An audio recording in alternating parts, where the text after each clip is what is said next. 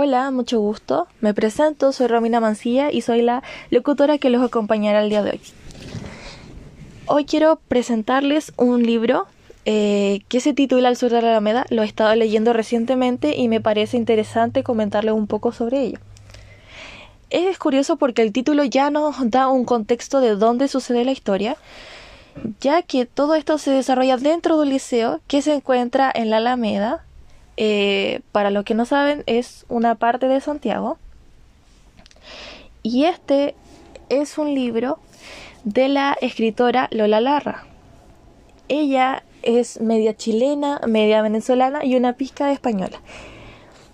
En sus visitas a Santiago durante, eh, durante la Revolución Pingüina, en el año 2006, eh, empezó a escribir en notas de cuaderno todo lo que ocurría todo lo que me parecía interesante y a partir de ahí es donde se crea este libro con la colaboración de Vicente Reina Montes, que es un ilustrador y diseñador chileno con una irrevocable vocación por el activismo y la cultura.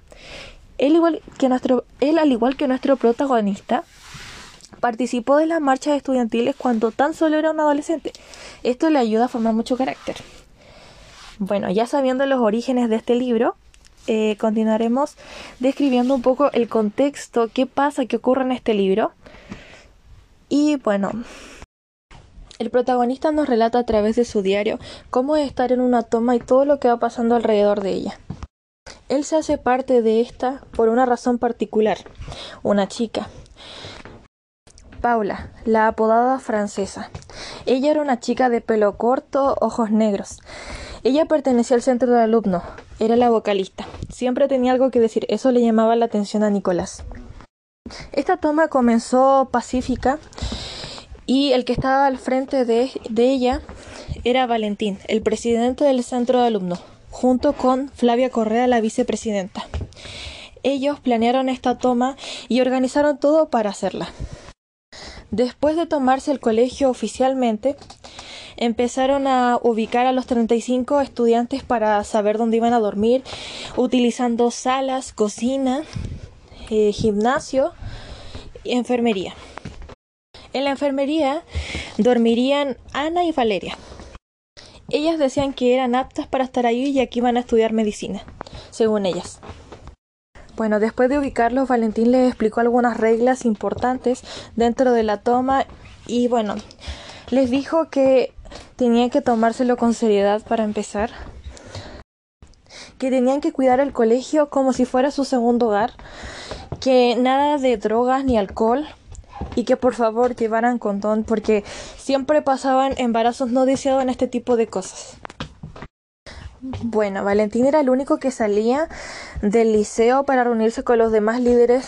Y ellos tenían muchas ganas de hacer, hacer todo lo que se estaban proponiendo como eh, marchar por raciones justas, por mejor infraestructura en los colegios, por, porque la, por la gratuidad del pase escolar, por la gratuidad de tomar eh, la prueba de selección universitaria o PSU y que, y que la educación se volviera más un derecho que un negocio, porque siempre era, era el dinero lo único que les importaba al Estado. Siempre para los colegios privados daban más plata que para los colegios municipales. El colegio municipal se podía estar cayendo a pedazos y ellos no hacían nada. Siempre sufrían por eso de las clases, de que se inundaba el colegio porque y no lo arreglaban nunca. Después de esto, Valentín una de esas tardes llega y el director le manda una carta diciéndole que ya no los va a apoyar con la toma. Luego de esto, Valentín se frustra y decide no decirle nada a nadie, pero después todos se enteran y deciden seguir con la toma. Pero después, obviamente, los papás se enteraron de que ya no estarían de acuerdo y obligaron a algunos de los niños a asistir a sus casas nuevamente. Paula, la motivación de nuestro protagonista, ella estaba súper comprometida con esto y le preguntaba a Nicolás por qué se había quedado ahí, qué estaba haciendo él ahí. Le preguntó si realmente le importaba que, que los otros estudiantes no estuvieran satisfechos con lo que, con lo que tenían. Ella siempre lo, lo veía como algo menos y él le respondió que sí, igual estaba muy enojado porque le respondió que cómo no le va a importar que ellos necesiten una buena educación, que tengan los mismos derechos que tienen ellos, porque ellos querían igualdad, ellos no necesitaban nada, pero querían igualdad para todos. En uno de estos días entra eh, el antagonista de esta historia, Enei, quien tenía una placa en su cuello, un colgante, que decía si me desmayo déjenme dormir porque tengo una enfermedad. Él era un chico de piel pálida, casi transparente, con pelo negro. Después de que llegó él, empezaron a ocurrir cosas raras. El gordo Millado nos avisó que en la sala de informática los computadores estaban, estaban desconectados y no había internet. Flavia Correa intentaba culpar a Nicolás de todo esto porque le tenía mala y no sabía qué rayo estaba haciendo ahí. Bueno, más adelante cuando sigue lo de la marcha, todos se fueron y Nicolás este se quedó para cuidar el colegio porque no lo podían cerrar y evitar que siguieran con la toma. Ahí es cuando se da cuenta de que Nate realmente no era un estudiante, sino era un ladrón y se quería robar los computadores. Él contaba que lo estaba apuntando con una navaja. Y es ahí cuando llega la loca de los perros y lo salva. Después de eso se fueron a marchar pacíficamente y termina la historia él contando que encontró ese diario un año después. Después de esto todos volvieron a casa y, y estuvieron muy satisfechos con lo que había logrado porque por fin los habían escuchado. Obviamente las cosas no se iban a arreglar de un día para otro, pero sí ya los tenían en consideración. Evidentemente el romance entre Paula y Nicolás se dio mientras estaban en la toma, porque Paula encontró cosas en Nicolás que no se imaginó.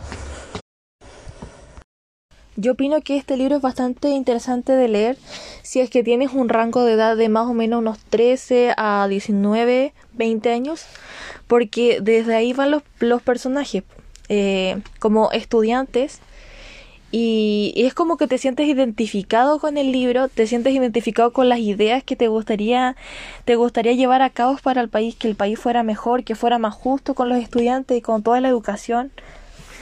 Entonces, yo lo recomiendo para esa edad.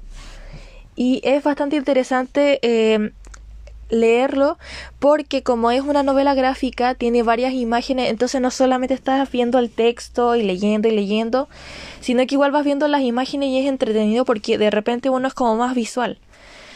Eh, entonces se te hace más fácil leerlo más interesante y como va en un en un contexto de colegio eh, y nosotros al ser adolescentes ser estudiantes nos sentimos súper identificados con esto porque la verdad nos gustaría que, que la educación no fuera un negocio, fuera un derecho, porque todos necesitamos estudiar de la misma forma, porque todos somos chilenos y necesitan respetarnos por esa situación.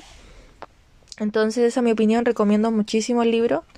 Me entretuve mucho leyéndolo y eso. Esta movilización estudiantil se hace llamar Revolución Pingüina en alusión al uniforme chileno que utilizaban los estudiantes, ya que tenía eh, blanco y negro o azul y hacía alusión a un pingüino. Todo esto comienza entre abril y junio, cuando eh, inicia la toma del Liceo A45 Carlos Cauciño por su mala infraestructura, ya que entraba agua cuando llovía mucho, entonces se inundaba el colegio y no podían hacer clases. Así es como lo recuerda Ramiro Hernández, quien cursaba sus estudios secundarios en este liceo y se convertiría en el dirigente durante estas movilizaciones, la cual se convertiría en la mayor protesta estudiantil de la historia de Chile con más de 400 establecimientos paralizados. Algunas de las cosas que exigían estos estudiantes era la derrocación de la ley LOCE, que se finalizara la municipalización de la enseñanza, que fuera más un derecho que, que, un negocio, porque la verdad es que siempre tomaban eso como que, como que siempre era diferente para los liceos privados y para los liceos municipales, porque siempre daban más plata para los privados, el Estado. Además de pedir la gratuidad de la prueba de selección universitaria o PSU, la gratuidad del pase escolar, entre otras cosas más. las cuales eran bastante necesarias porque era tanta la desigualdad entre liceo y liceo, entre un liceo privado y un liceo municipal. Eh, la baja influencia de estas tomas es increíble, la verdad. Porque hasta que no ven que tú estás dispuesto a quedarte semanas ahí, meses ahí, es cuando recién te toman en serio. Porque piensan que ellos se toman el colegio solamente porque están haciendo berrinche. Porque no, porque los estudiantes no quieren estudiar. La verdad es que hay muchos estudiantes que piensan así, supongo. Pero hay muchos que quieren cambiar la forma en que, en que se toma la educación en este país. Porque de repente Chile nos hace ver que la educación para ellos es más un negocio que simplemente un derecho. Porque es, tanta la diferencia que existe entre colegios privados y colegios públicos que son mejores las construcciones, que es mejor la comida, que el, que el Estado da más plata por ellos que por, por los que son municipales.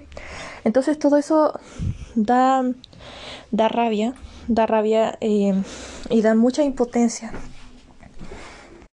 Bueno, espero que hayan disfrutado de este podcast y que les haya servido todo lo que les dije. Bueno, muchas gracias por, por su atención, por escuchar, por escuchar todo lo que tenía que decir de este libro. Les recomiendo mucho que lo lean.